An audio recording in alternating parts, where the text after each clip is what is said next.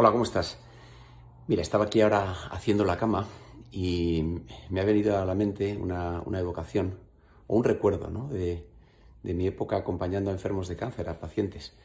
Y aprendí que, algo que es esencial, y os lo digo a cualquiera que esté conviviendo con algún enfermo, no solo de cáncer, ¿no? que tenga algún enfermo en casa o que le esté cuidando o acompañando, eh, es muy importante, fijaros qué cosa, qué detalle, ¿eh?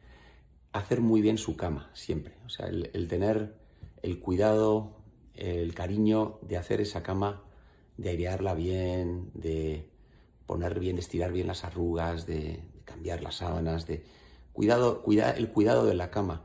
Porque mm, cuando las personas están impedidas, están tristes, están pasándolo mal, enfermas, eh, necesitan nutrirse con pequeñas cosas, ¿no? Y esta es una esencial, porque es el lugar donde uno ocupa su descanso, ¿no? donde se reposa.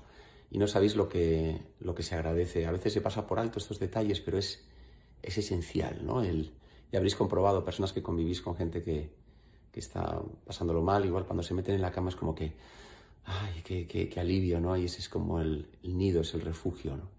Entonces, y más, es una idea muy breve, muy sencilla, no, no, no, no estoy descubriendo la rueda, pero quizás a alguien le sirve, ¿eh? que tenga padres mayores en casa y que les cuide o que les esté cuidando, personas enfermas, impedidas. El cuidado de la cama, ¿eh? cuidar mucho. Bueno, nada más, solamente este pequeño consejo. No, no me gusta dar consejos, pero, pero que esto me parece útil. ¿eh? ¿Sí? Bueno, chao.